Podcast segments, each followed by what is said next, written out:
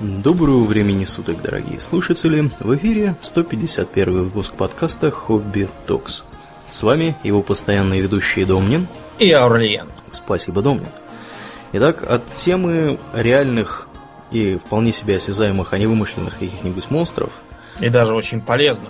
Да. Мы же рассказали, что делать, если видишь милого полосатенького поросеночка. Угу. Или что делать, если тебя атакует скорпион. Кстати, я же не говорил, что делать, что если тебя атакует скорпион. У меня даже где-то было написано. Да? Так, если атакует скорпион, нажмите назад, вниз-назад, Б... Ой, э, это другой какой-то скорпион, извините. Да, так о чем мы? Да, сегодня мы э, решили поговорить в продолжение темы э, древней скандинавской мифологии, германо-скандинавской, скандинаво-германской, э, мы решили копнуть еще глубже э, и, и Да. южнее. Мы решили пойти в античную мифологию. Угу. Значит, мы сразу делаем такой небольшой дисклеймер. Поскольку античная мифология, во-первых, очень значительна, а во-вторых, так или иначе, в а, силу определенных причин проникает во многие другие темы, мы, например, а, персонажей из греческой мифологии много раз уже упоминали. Всяких кентавров, минотавров, Дриад. да, дриад и тому подобное. Это все, все оттуда. Мгм. Поэтому в данном случае мы говорить будем скорее о системной мифологии. Не о том, какие там были сатиры и всякое такое. Вот. А поговорим о некоторых интересных моментах, которые сейчас либо э, затушевываются, ну, либо остаются без, без внимания, хотя эта вещь очень важная. Как в замечательном диснеевском мультике про Геракла. Да, там мы, мы про это сейчас тоже расскажем. Да. Ну, В общем, откуда у нас дошла греческая мифология, Блин? Ну, Э, если, если не, не брать, в смысле, до нас с тобой, потому что до нас с тобой она дошла через несколько книжек. Да.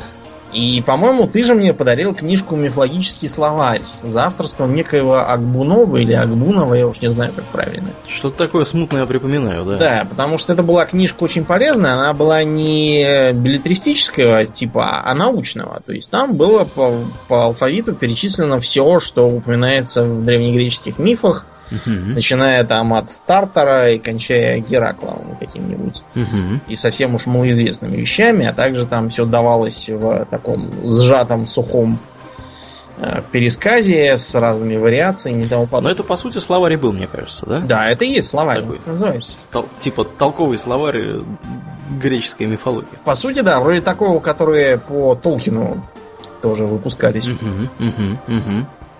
Так Да, вот, да. до нас это все дошло из э, произведений древнегреческих сказителей. Да, самый знаменитый, естественно, Гомер. Да, да, Его да. вспоминают все. Причем Гомер, э, если мне не изменяет память, писал в веке этак в шестом, наверное, до нашей эры, не соврать бы, седьмой, седьмой век до нашей эры. Ну, не соврал сильно. Нет, даже не седьмой, а восьмой. Э, Я так понимаю, что записывали несколько позже.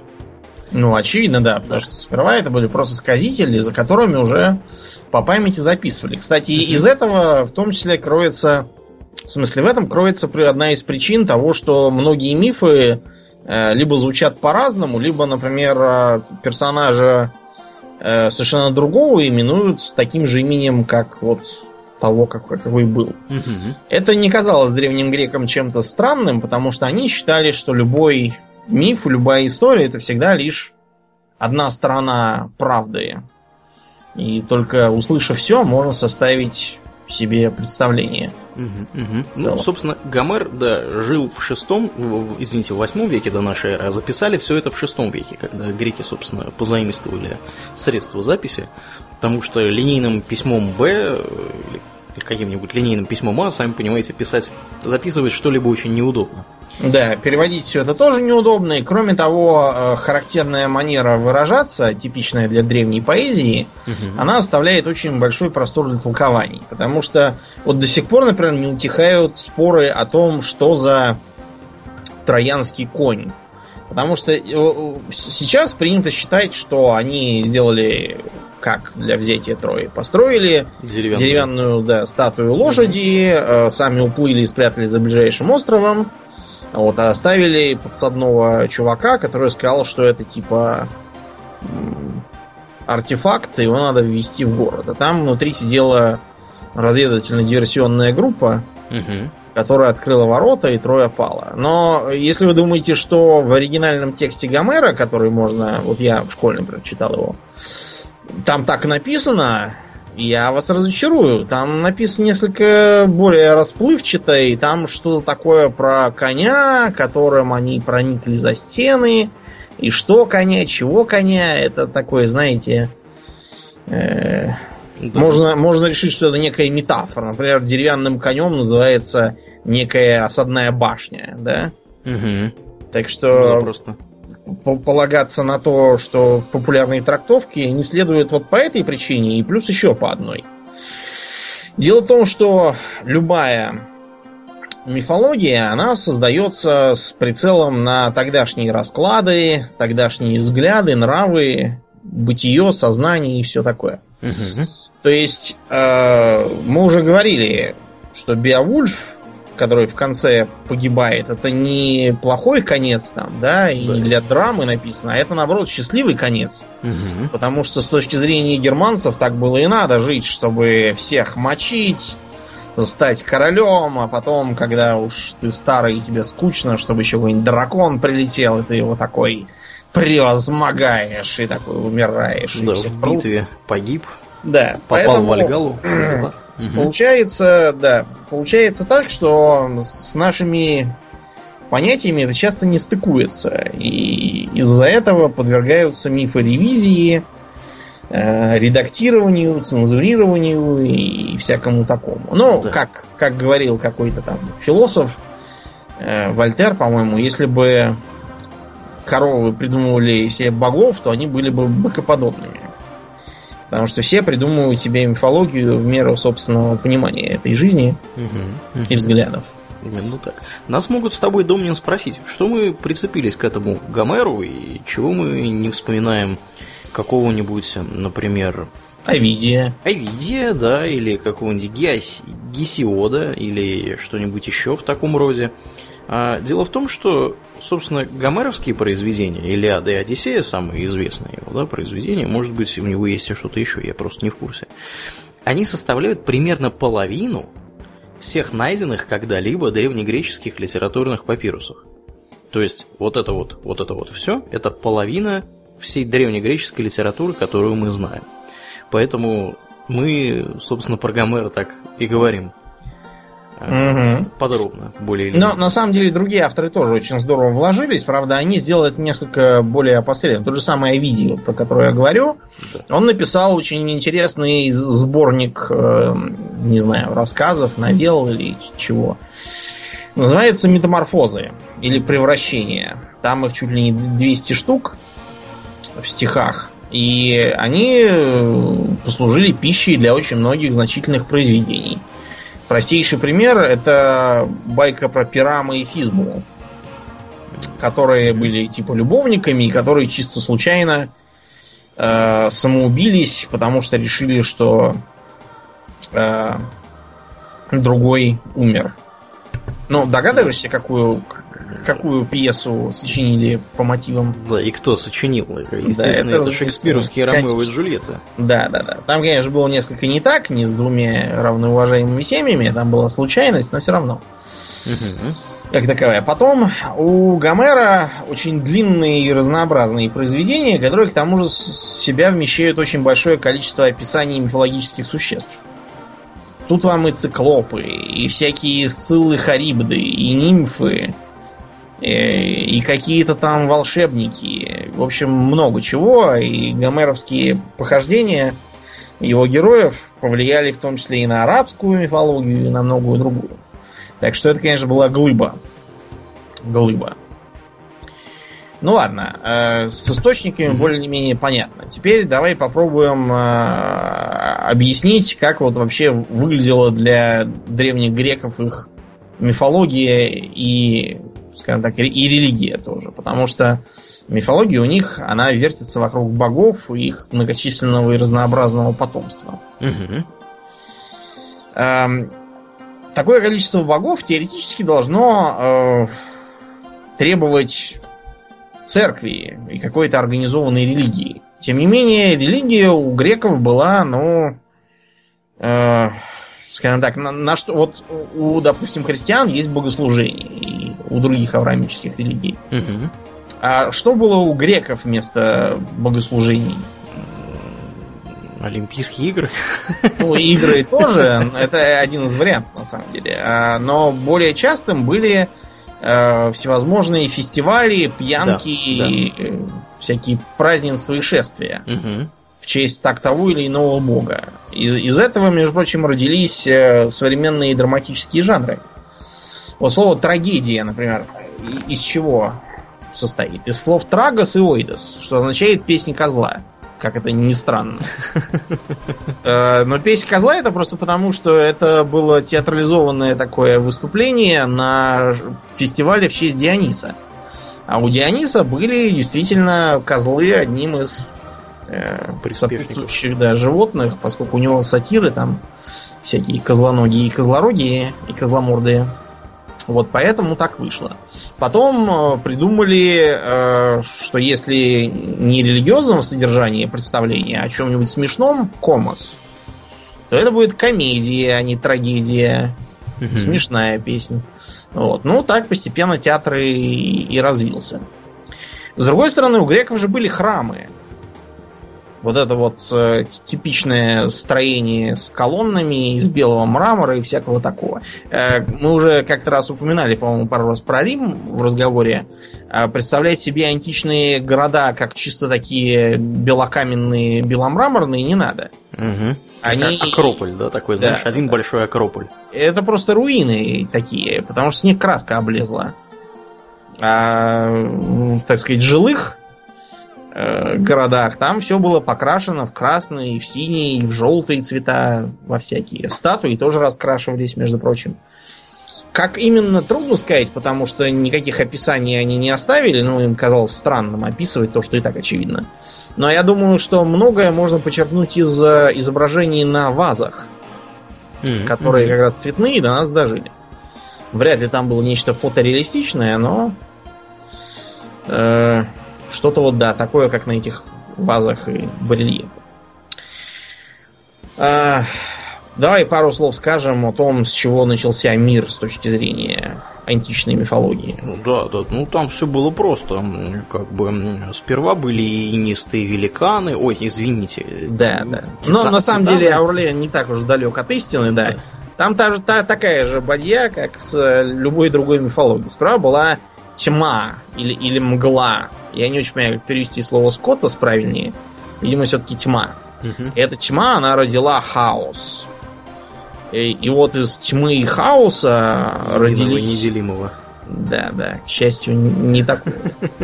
Родились некоторые перво, первострастия и первопонятия. Такие, например, как любовь, эрос, или никта, ночь. Ну вот. А также земля, тартар, то есть бездна, и небо, уран. В общем, от урана и земли, то есть геи, стали рождаться всякие существа, как приятные, так и не очень.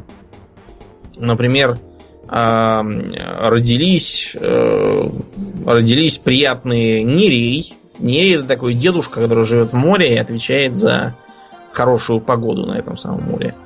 Родился гипноз, он отвечает за сон. Понятно теперь, почему так называют гипноз. Эфир, это просто воздушный такой бог. Богини судьбы, три Мойры с одним глазом на троих. В общем, много кто родился, но э, гею все это рождение не очень радовало. И поэтому она подговорила э, своего потомка Кроноса положить конец этому воспроизводству. И Кронос сделал что? А что? Э, Он э, кастрировал своего папу э, Урана. Вот. Без затей, без всяких. Без затей, да, да, да. На... Поэтому на картинках Кронос часто изображается с, либо с кинжалом, либо с серпом, либо вот, например, во Флоренции есть в Палаццо Веккио целая э, фреска, где он э, его оскопляет целой косой. Я подозреваю, что вот эти вот фан- э, фантазийные анимешные герои с мечами, которые больше них самих, это вот оттуда. Да уж. Да. Ну, может быть, с другой стороны, у Урана было чем похвастать. Ну, и с серпом там было не справиться. Да, там целую, целую бензопилу, наверное, надо было брать. Да, древнегреческую резню. В общем, да, воцарился этот самый Кронос, он же Хронос, который, кстати, стал а, с этой косой часто фигурировать в качестве бога времени, а также и как бы смерти. Вот. Эм, И воцарился, в общем, этот Кронос и его супруга Рея. Но э, Уран, э, пока его оскопляли, сообщил, что Кроноса свергнет кто-то из его детей.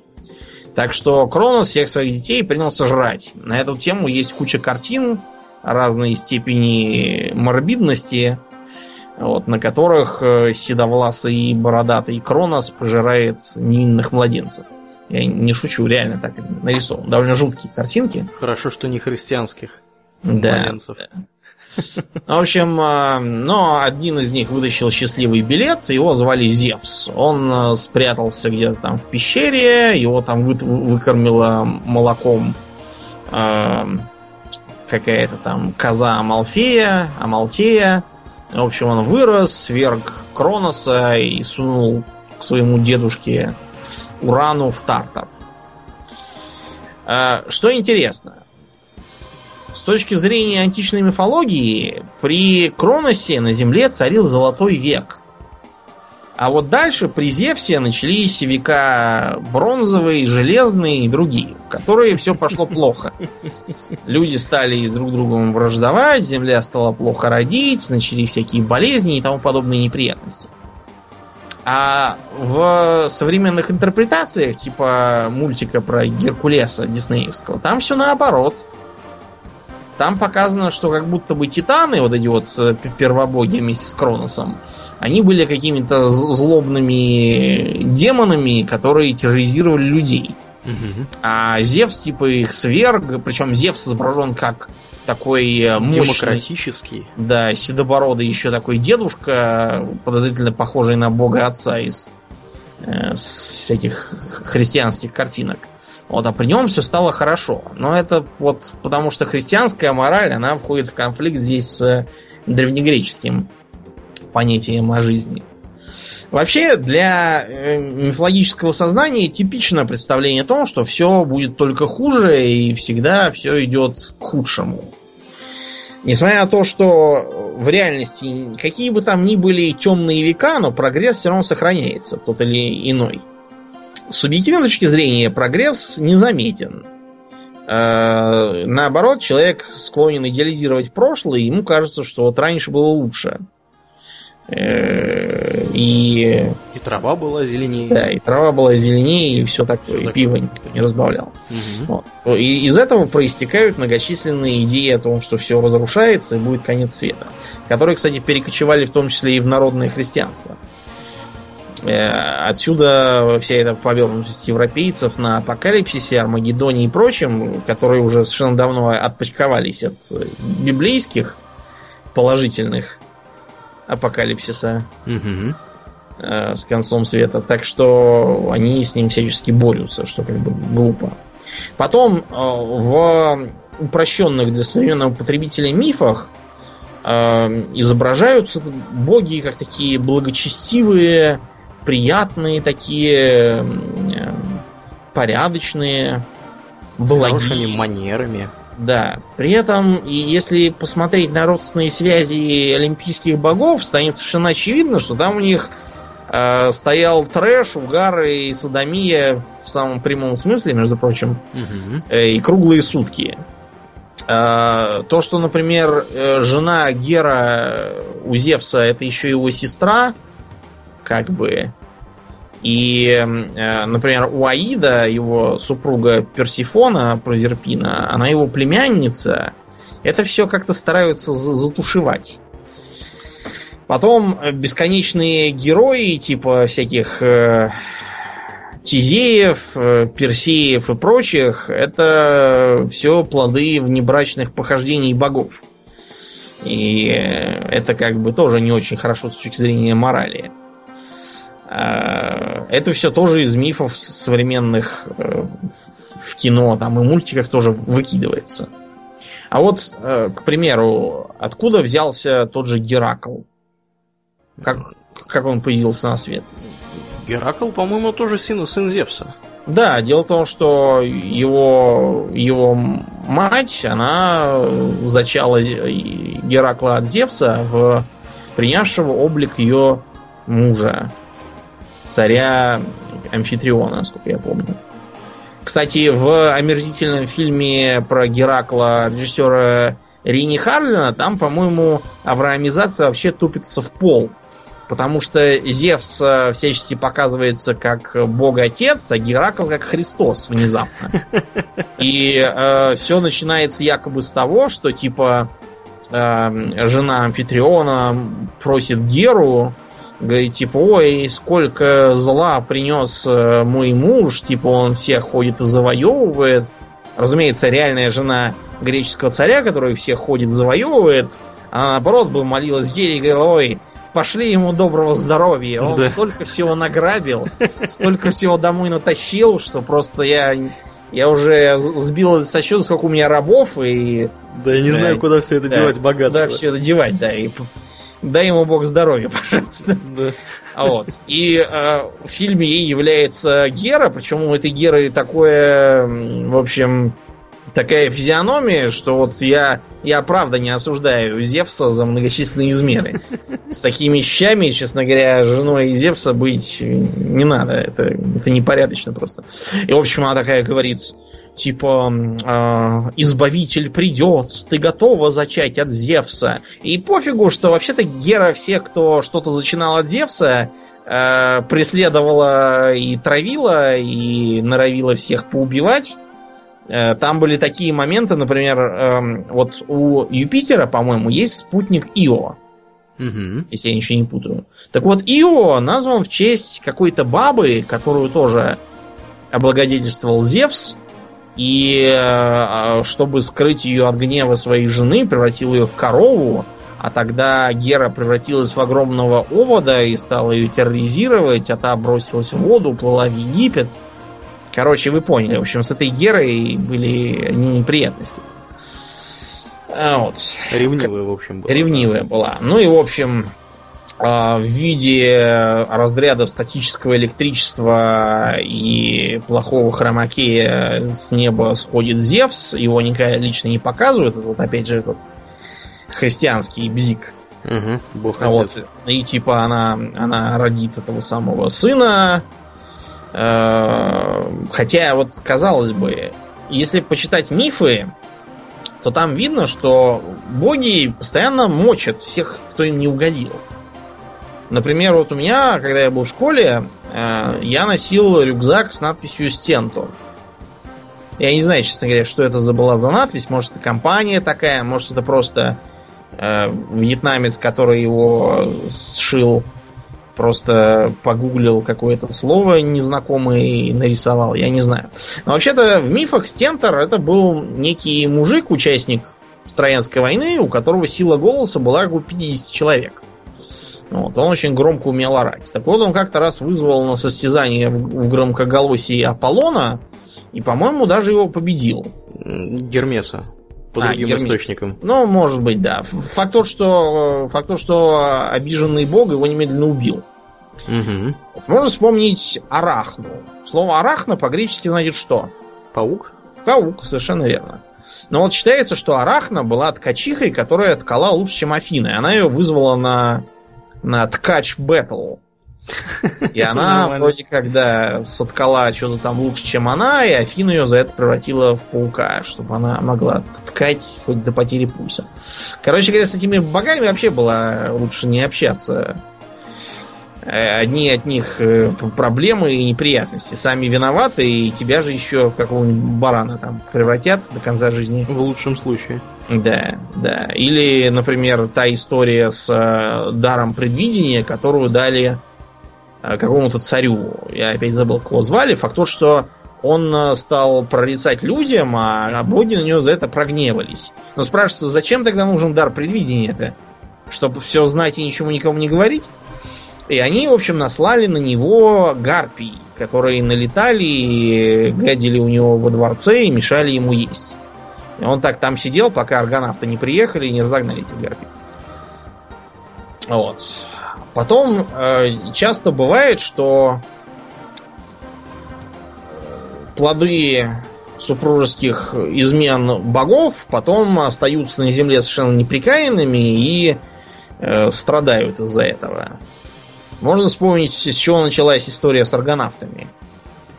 Откуда там взялся этот золотой баран? Знаешь, Аурлиен? Нет, откуда?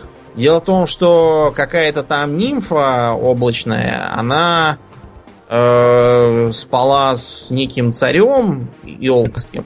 Так. И родила ему двух детей, э, Фрикса и Геллу.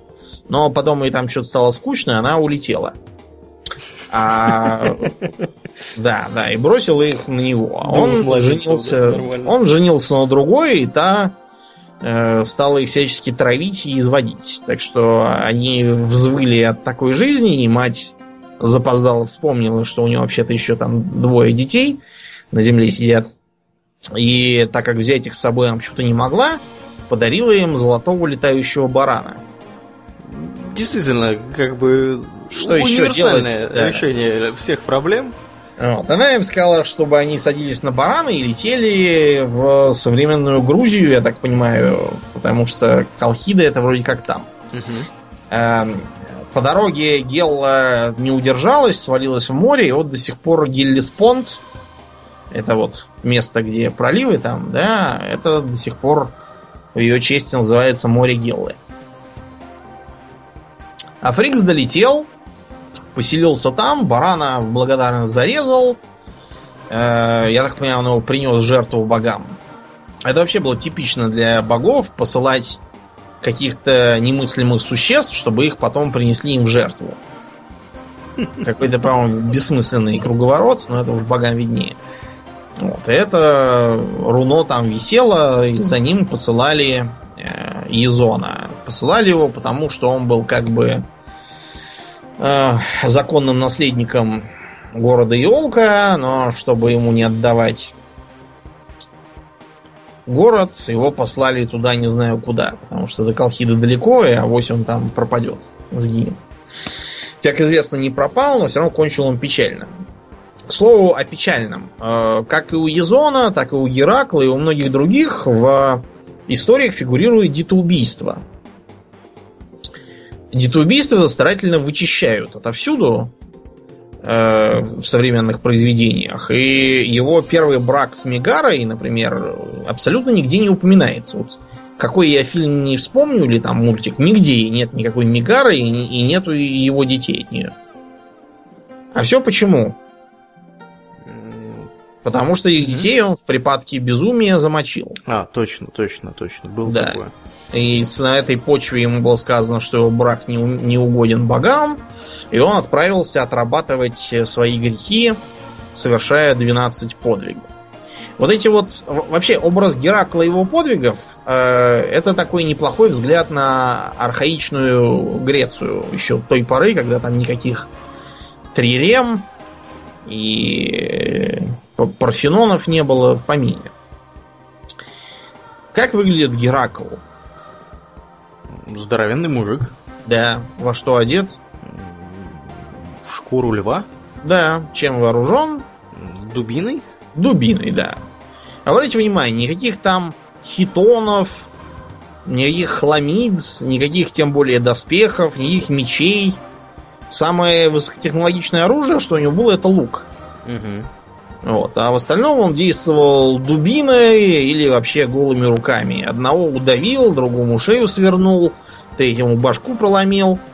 Вот. Он такой мужик был простой. Вот это потому, что образ Геракла очень архаичен. Он еще с той поры, когда э, ахейцы сидели на горах и очень смутно себе представляли цивилизацию какую-либо. Так что одевается он в шкуру и щеголяет, э, щеголяет бородой. При этом, например, в мифе про Тизея написано, что когда он прибыл в Афины, там над ним стали смеяться. и обзывать его бабой. Бороды Это потому, что, он, во-первых, не было бороды, во-вторых, были длинные волосы, причем со сложной укладкой. Ну, по тем временам, понятно. А еще из одежды он носил на себе юбку. Не может быть. Да, и больше ничего. Поэтому ним стали потешаться там, так что он там слегка продемонстрировал свою силу. Это потому, что образ Тизея это образ времен э, крито-микенской культуры.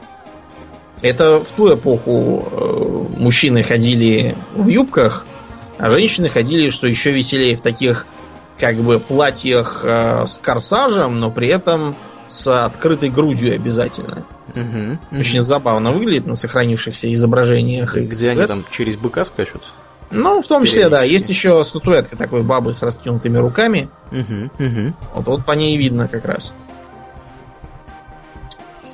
Так вот, а, подвиги, которые совершает Геракл, они достаточно типичны для а, греческого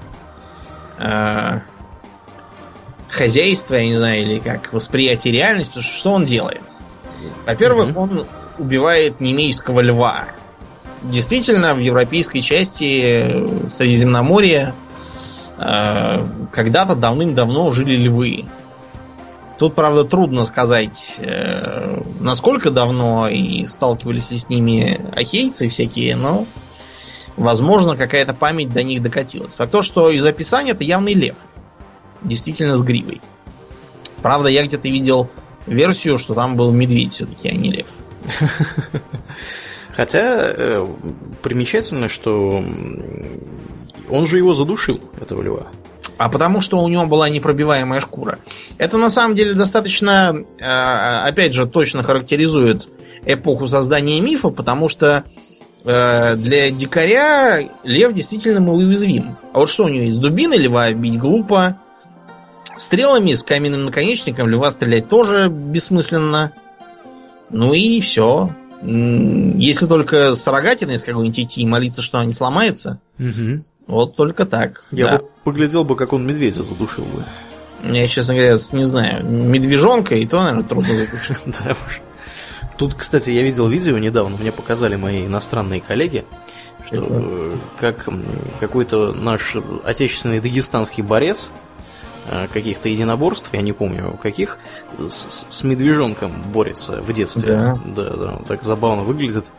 Ну, это поддерживает миф, что русские э, значит, пьют много водки и э, Да. борются, с Борются с медведями. медведями. Да, да, да. Да. Второе это а, убиение лернейской гидры. Гидра представляла собой что? Гидра представляла собой тварь, у которой было много голов. Причем, да, причем когда- тварь змеи, змееподобная. То есть это очевидный такой архетип типа всяких драконов, Мгм. змеев, йормунгандов и тому подобного. Что интересно, головы отрубленные у нее отрастали. И чтобы это не отрастало, надо было их прижигать. Чем, чем, собственно, Геракл занялся. Судя по тому, что Гидра жила на болоте, очевидно, это просто архетип страха перед болотными змеями. Змеи болото любят. Мгм. Там, там, там для них как раз в самый раз среда обитания. Да, по другим источникам не у болота, а у озера под названием Лерна. собственно. Да, но факт, Поэтому что озеро Лерна. было далеко не курортным, там упоминаются некие болезнетворные миазмы от него, я уж не знаю, что там за миазмы, Мгм. вот, вероятно, какая-нибудь там малярия или что-нибудь в этом духе. Короче, малоприятное место. Не знаю, как там в Греции с малярией, но то, что в Грузии, например, когда давно на колхидской низменности была малярия, это точно. Пока ее Берия не осушил, там было все в порядке с болезнью. Третье это уничтожение симфолийских птиц. Что это были за странные птицы такие? О, Птица. Вот про птиц не очень помню, что за птица. А там у птиц было металлическое оперение, когти и клювы. Вот и они вели себя как, э, не знаю, как фашистские летчики какие-то. То есть они этими перьями швырялись с неба и, и ранили людей как стрелами. Вот. И Геракл их всех стал бить из лука и разогнал их. Ну да, Причем птицы засветились и позже. Да, у аргонавтов. Они же мимо них проплывали и тоже их окончательно разогнали. Куда они дальше делись, не упоминается. Мгм. Что это за птицы, честно говоря, трудно сказать, откуда откуда они взялись. Ну, Далее. Э, погоня за киренейской ланью. Написано, что якобы эта лань бушевала в Аркадии и опустошала поля. Каким образом лань может опустошать поля, я, честно говоря, не очень понимаю. Но, опять же, поскольку миф древний и способов организованной охоты на быстроногую дичь еще не было, бежать-то за ней бесполезно, ты устанешь раньше, чем она. Да, если ты, конечно, не генеец. Ну, какой-нибудь. Да. Конечно, да. Вот, и он ее ранит и приносит живой. После чего, видимо, приносит ее в жертву Артемиде. Дело в том, что именно Артемида, богиня охоты, и наслала эту лань на Аркадию. Угу. Вообще, насланные богами всякие монстры это совершенно типичная картина для мифов. Э, предок Геракла, Персей, бился с огромным китом, вроде как, или морским змеем в разных вариациях, который был наслан Афиной и должен был пожрать э, местную царевну. Но герой этого зверя убил, после чего Афина, видимо, не знаю, что сказала, а, ну и ладно, не больно-то и хотелось. Почему было не наслать второго зверя? Или еще что-нибудь там не придумать, не знаю. А, пятое это а, поимка некоего эриманфского вепря. Угу. Вепрь этот якобы Э, нападал на посевы, все там взрывал, его было очень трудно убить. Опять-таки, для примитивных племен охота на кабана это занятие смертельно опасное.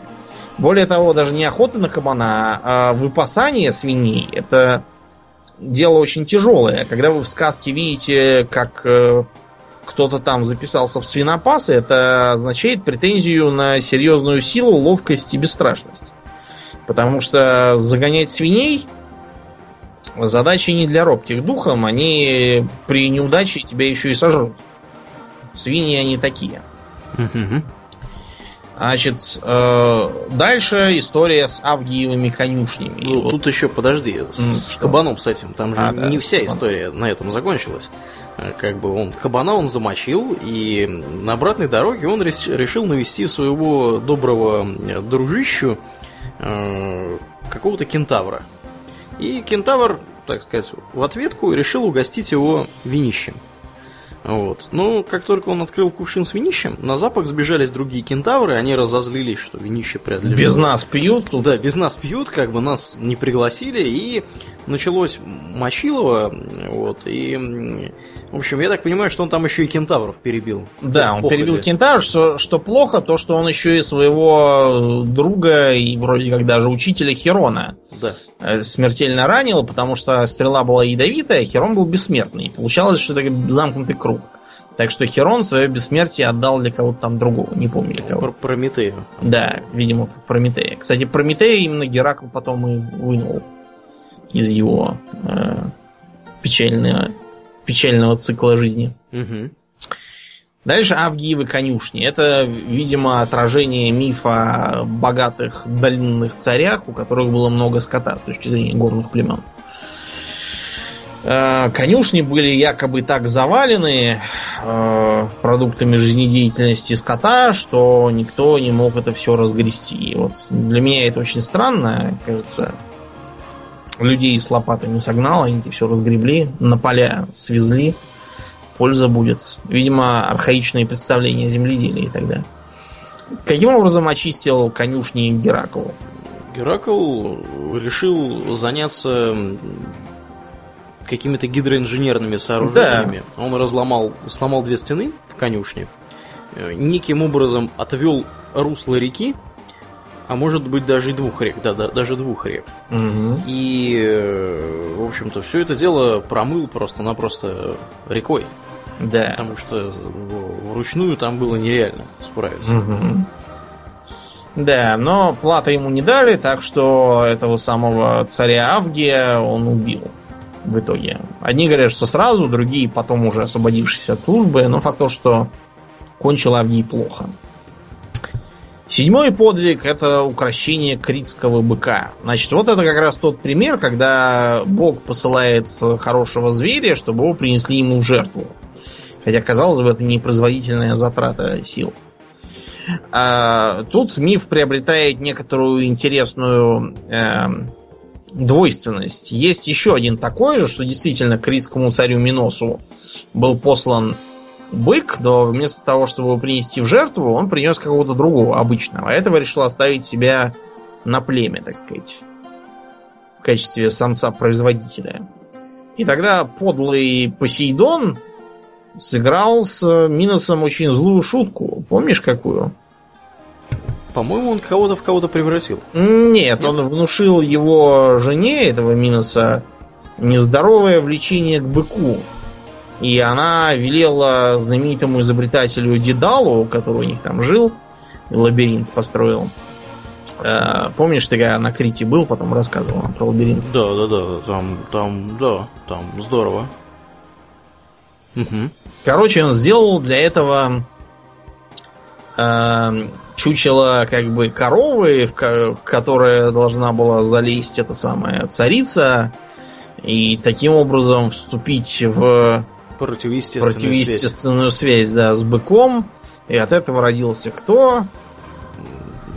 Минотавр. А, точно. точно. Я же говорю, вот древние греки испытывали какую-то нездоровую тягу к гибридизации. У них всяких получеловеков, полубыков, получеловеков, полуконей и тому подобное очень много в мифах. Это, видимо, все э, характерные для пастухов мифы да, да, да. Но... Представление пастух, пастушье. Но факт то, что вот этот бык, который был с Гераклом, он вроде как был другой. То есть, видимо, Минуса один бык ни, ничему не научил. И он еще и второго отказался просить жертву. Очень умно. Непонятно так, а почему Минуса после смерти сделали одним из трех судей в загробном мире? Мне кажется, он проф непригоден для этого. Короче Там, говоря... По другой версии, он этого быка в жертву не Посейдону, а Зевсу принес. Собственно... Подкупил. Подкупил, да. Ну, как бы, Кор- да. Коррупция. Договорились. Коррупция, да, у них там была. В общем, быка Геракл притащил своему начальнику Эврисфею, но тот не знал, что делать с безумствующим зверем, и его выпустил. Его потом убил Тизей, другой персонаж. Да, мне это, мне это нравится. Безумствующий зверь безумствует. Давайте его выпустим. И выпустим, да. Что, что с ним делать еще? Конечно, вместо того, чтобы замочить его без затеи сожрать. Я уж не говорю о том, что сама идея таскать диких зверей туда, где их все равно выпускают, мне кажется, довольно бессмысленно и даже издевательство. Да уж. Да. Следующим э, дурацким поручением стало доставить царей Диомеда. Э, Коней коней, извините, царя Диомеда. Что-то я туплю уже. А, дело в том, что кони эти были не простые, а какие-то плотоядные и дикие. И этот злой царь Диомед э, скидывал туда э, всяких чужеземцев и кормил, в общем, этих коней мясцом. Так что Геракл там всех убил, вот, и этих коней увел. Как, как, как-то так, да. Я себе пытаюсь представить просто плотоядных лошадей. И... Но на самом деле представить себе плотоядного кого угодно не так уж трудно. Например, в когда рыли канал московский, так. Э, туда пошел Сазан. Проблема в том, что там для него еще не было водорослей и вообще пищи, типичной для сазанов. Так что Сазан стал хищником, стал поедать мальков. Э, говорят, что в тайге, когда глубокий снег и всякие там зайцы не могут добраться до подножного корма, они начинают, например, э, попавших в селки всяких других зверей сжирать. Mm-hmm.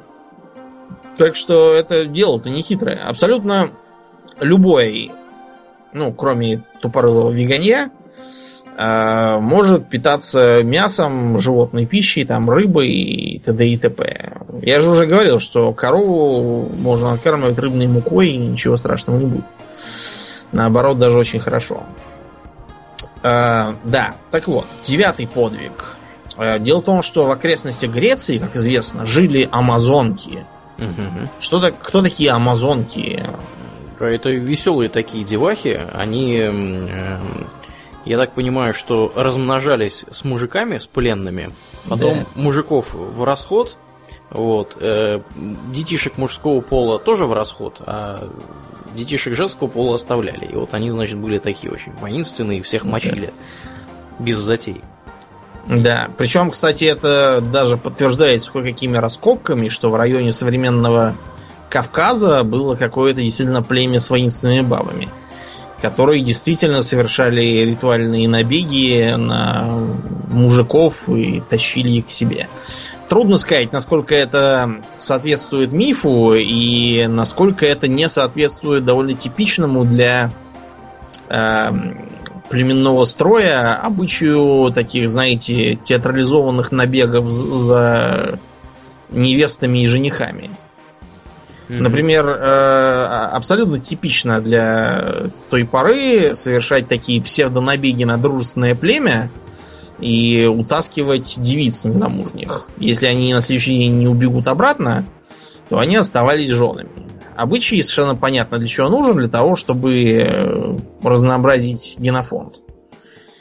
Вот ну и, и укрепить связи. Да, в том числе, да. Так было у Рима и у Сабинян. Угу. У Латинян и у Сабинян. Знаменитое похищение Сабинянок было чистым цирком, а не настоящим похищением. Короче говоря, в мифах амазонки невероятно брутальные, метко стреляют из лука, ездят на конях, рубятся мечами и тычутся копьями. И э, в мифах разной степени маразматичности даже упоминается, что они якобы выжигали себе правую грудь, чтобы лучше стрелять из лука. А, да, да, были такие побосенки. Да, не знаю, мне кажется, было бы рациональнее взять, э, скажем так, менее пышногрудых и назначить их лучницами, а более пышногрудых обредить в панцире, сделать гоплитами, но да. Видимо, уже тогда сочинители истории были охочи да желтюшные абсолютно. Э, да, да, да, да. Популярности хотели. Да. Короче так, говоря, зачем его отправили? Не просто так они, не просто так они всех превозмогали, а потому что у них был замечательный артефактный пояс Ареса. Угу. Носила его царица Ипполита. Да, Арес это бог войны. Да, да, да. В общем, э, там вышла целая драма, потому что э, как бы в, одном мифе Иполита отдает пояс сама, решив его обменять на заложниц, которую взял Геракл. А в другом этот пояс э, похитила подруга Иполиты, влюбившаяся в спутника Геракла, того самого Тизея, вот. Но Геракл отказался брать э, бесчестно доставшийся пояс и все-таки вступил в битву, и Политу там замочили.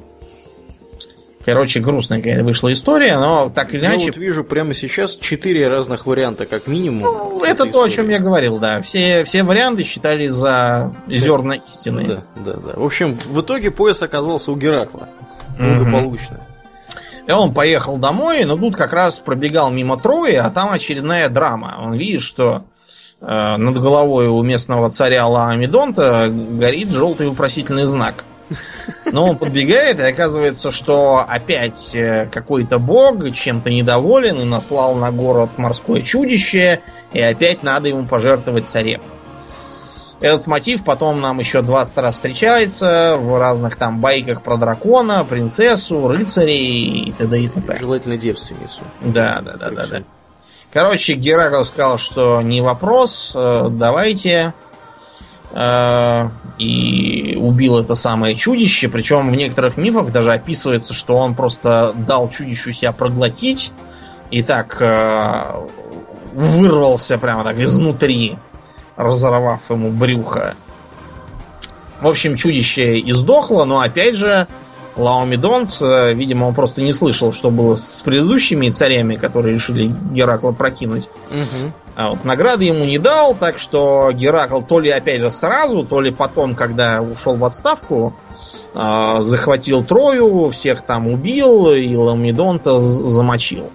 Оставив только его сына Приама, но Приам, честно говоря, сам тоже не умер своей смертью, а помер во время взятия Трои Э, в этой самой, в Илиаде. Угу. Десятый подвиг. Надо было опять идти за каким-то немыслимым скотом. На сей раз какие-то красные коровы, которых выпасал э, непонятный мутант Герион. Да, шестирукий, шести... шестирукий, шестиногий и с крыльями даже чуть ли не. И с крыльями, и даже с тремя головами. Короче, на месте этого Гериона я бы, не знаю, сразу просто утопился в море, а не скотоводством занимался. Но, в общем, надо было у него этих коров изъять, так что Гераклу пришлось, во-первых, э, прибить а, пса Орфа двуглавого, не такого сурового, как Цербер, он тоже серьезного. Потом э, великана Эврифиона, который занимался, собственно, выпасением коров. Вот, а потом и самого Гериона. Вот. Но такими, такими монстрами Геракла было не смутить, так что он там э, всех убил, коров забрал и отвез их домой. По-моему, это разбой. Ну, вообще, да. При этом еще, кстати, пока он этих коров вез, там были одни неприятности. То одна отбилась и убежала на Сицилию. На Сицилию зажилил какой-то местный царь, которого тоже пришлось мочить. Потом э, на стадо наслала панику Гера, которая делала ему гадости. Вот. И, в общем, э, долго он их потом ловил. И что с этими коровами в итоге сделали? Сожрали их? Принесли в жертву этой же самой Гере. Что за, что за идиотизм? Лучше в сожрали. Ну, ты знаешь, я, я просто не очень понимаю, как именно приносили жертв в древней Греции. Потому что, например, в Китае жертв приносят очень просто. Э, варим Сжирают. котлы с рисом, режем и жарим быков там всяких, тельцов. Э, Все это красиво на столах раскладываем, говорим, кушайте, пожалуйста, дорогие боги. Через некоторое время, когда боги уже как бы имели возможность поесть, да, ну. Как бы они свое съели или не съели, это уж им виднее. Факт то, что их звали. Угу. То, что они ничего не ели, это их проблема. После да, чего да. все съедаем сами, чтобы не пропадало. А, одиннадцатый подвиг. Нужно было зачем-то доставить Цербера из Аида Погоди, погоди, это двенадцатый. Двенадцатый. Ты перескочил золотые а, яблоки. Я, да, да, да, да, что-то я путаю. Одиннадцатый подвиг, действительно, это нужно было яблоки достать у Атланта.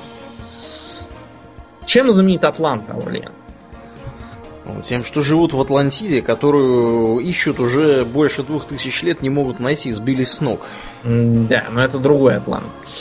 Атлант, который держал на плечах небесный свод. Вот, э, а, это, да, да, да. Да, да, да.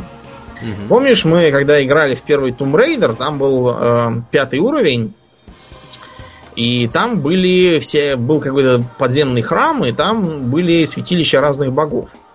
Было что-то такое, да. Да, в том числе там был и Атлант.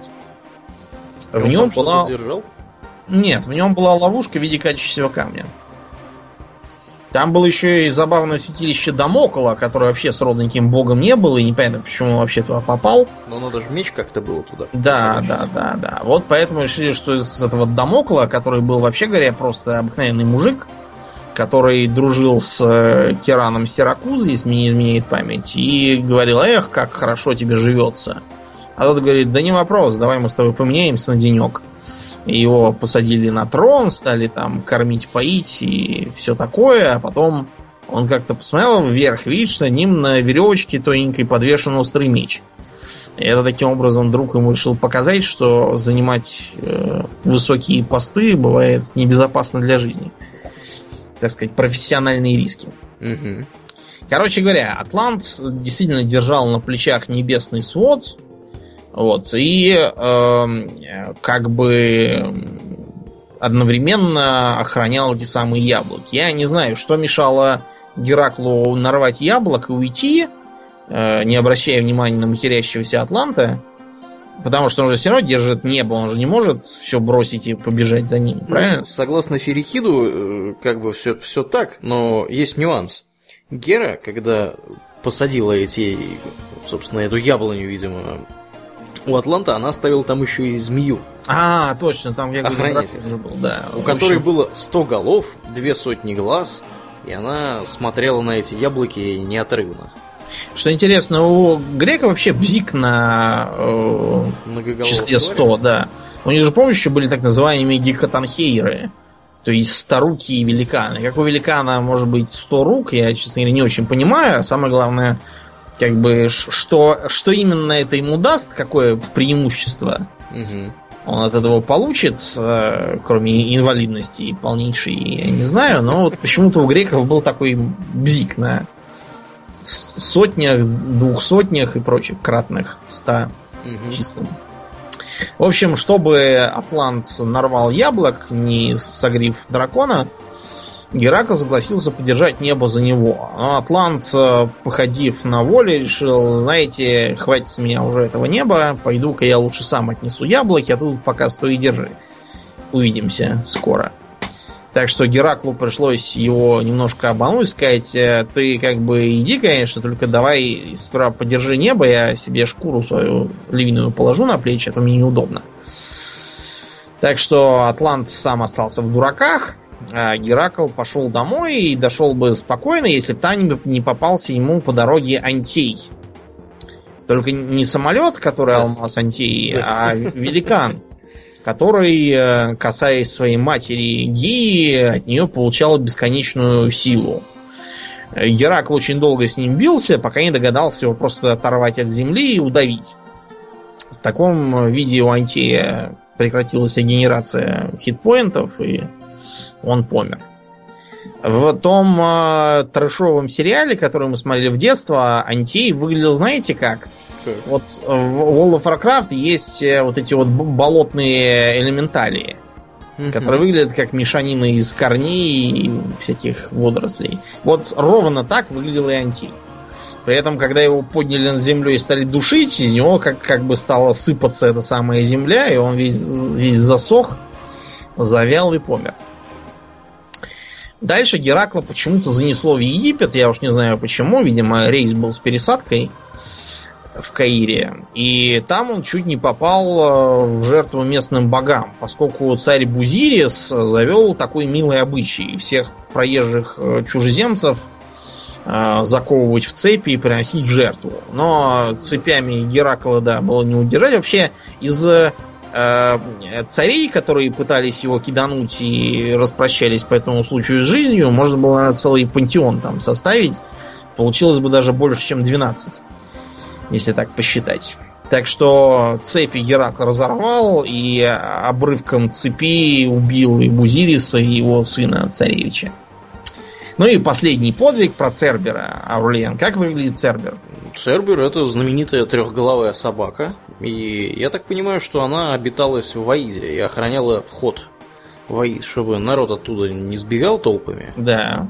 Причем, скорее я бы сказал, что охранял выход, потому что входить-то он никому не мешал. Он как этот, как э, э, тот ученый пес у вашего соседа, Ива, как его там, угу. Шаро, не, блин, Родионова, Родионова, да, да, да, да, который э, никогда не гавкал, в отличие от этого дебильного бульдога или кто там. Да, да. А, а он уже помер, кстати, дебильный бульдог, его заменили да. на более другую собаку, пастушью.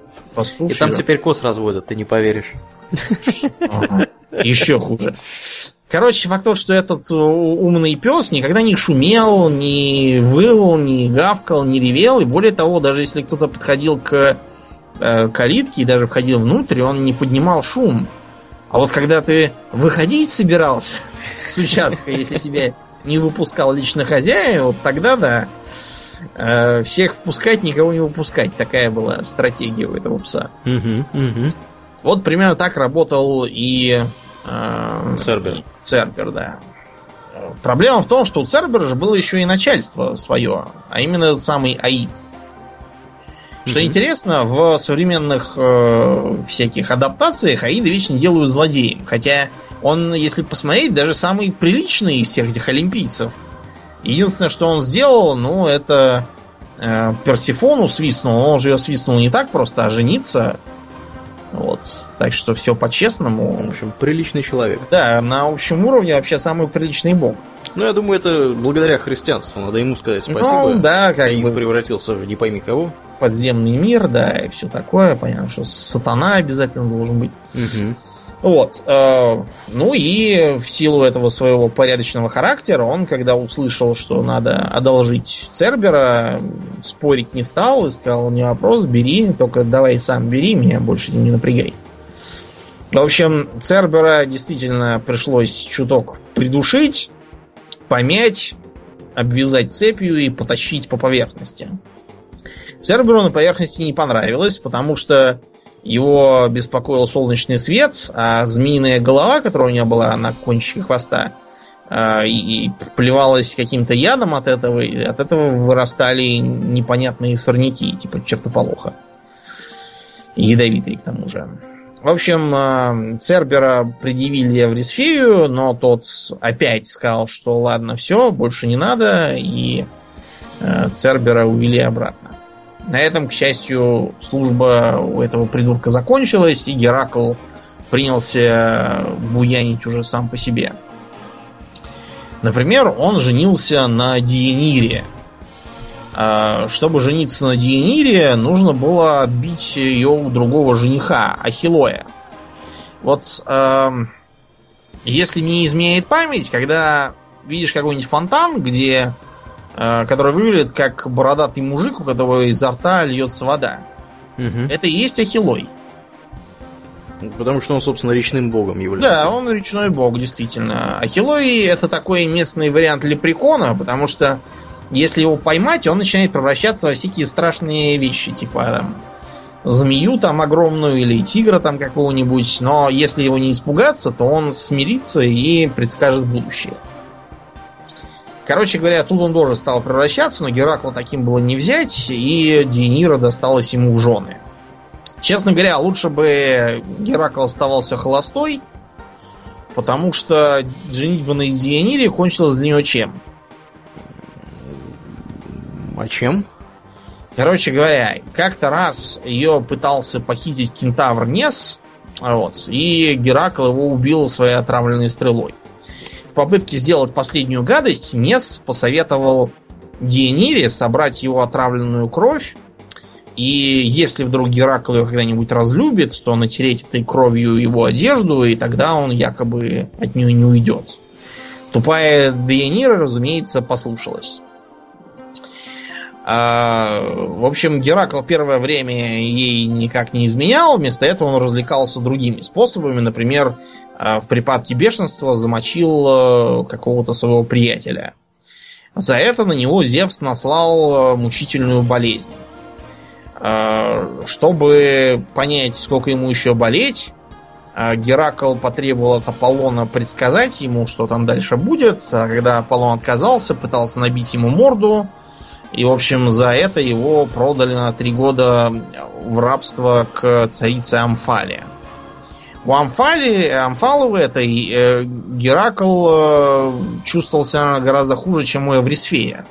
Почему Аурлиен? Может быть, его там посылали биться с очередными великанами и приводить э, очередные экземпляры крупного рогатого скота. Что, неужели он там сидел без дела? Да, приходилось мало того, что сидеть без дела, так еще и наряжаться в бабу и прясть э, из шерсти ниточки. А сама Амфала в это время, прикарманив львиную шкуру и палицу, изображала из себя не весь что. Вот изверги. Да, короче, в общем, от этой Амфалы он уже не знал, как избавиться. Периодически, правда, она его отпускала, один раз даже дала ему длительный отпуск для участия в походе аргонавтов. Как-нибудь мы про него отдельно расскажем, как будет настроение. А иногда просто поохотиться с луком. Он как-то раз, например, с этим луком ходил, ходил и, притомившись, заснул. После чего увидел, что его окружили кикропы. Кикропы это такие маленькие вредные карлики. А, он, они их пытались спереть у него лук, и тогда он их переловил и привязал на палку и потащил с собой. Но кикропы от этого ничуть не поумнели и продолжали материть его на все корки, так что он их в итоге отпустил. Удивительно, что он их не поубивал всех. Нет, они его очень развеселили, потому что после унылой жизни Амфалы, знаешь, на что только не... Да, и кикропы. Да, и кикропы. На что-нибудь. За общество. Сгодятся. Ну, в общем, кончилось тем, что Геракл решил, что ему э, нужна жена помоложе, и Диенира, вспомнив, что Несс ей дал замечательный совет на этот случай, прислала ему пропитанный его отравленной кровью хитон. Геракл его надел, и тут же, в общем, оказалось, что, что плащ зачарован на постоянный урон себе угу. и никак не снимается, что хуже. Диенира, поняв, что она творила, покончила с собой, и Геракл решил, что это очень, кстати, очень неплохой вариант. Сложил себе погребальный костер и сгорел на этом костре.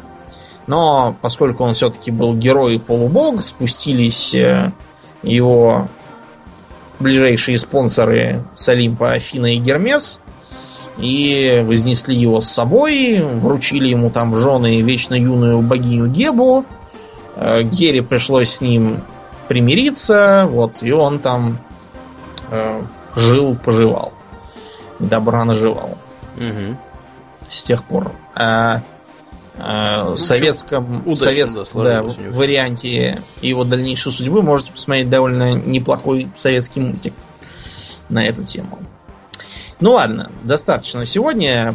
Про греческую мифологию мы еще не раз будем э, вспоминать. Поговорим с вами про аргонавтов, возможно, и про, про Одиссея вспомним, потому что трое, на наш взгляд, довольно унылое. А вот у Одиссея всяких приключений было много. Тоже будем разбирать это с позиции э, древнегреческой культуры и общей мифологии. Угу. Нам это кажется интересным. А на сегодня все. Будем закругляться. Я напоминаю, что вы слушали 151 выпуск подкаста Хобби Токс. А с вами были его постоянные ведущие Домнин и Ауралиан. Спасибо, Домнин. Всего хорошего, друзья. Пока.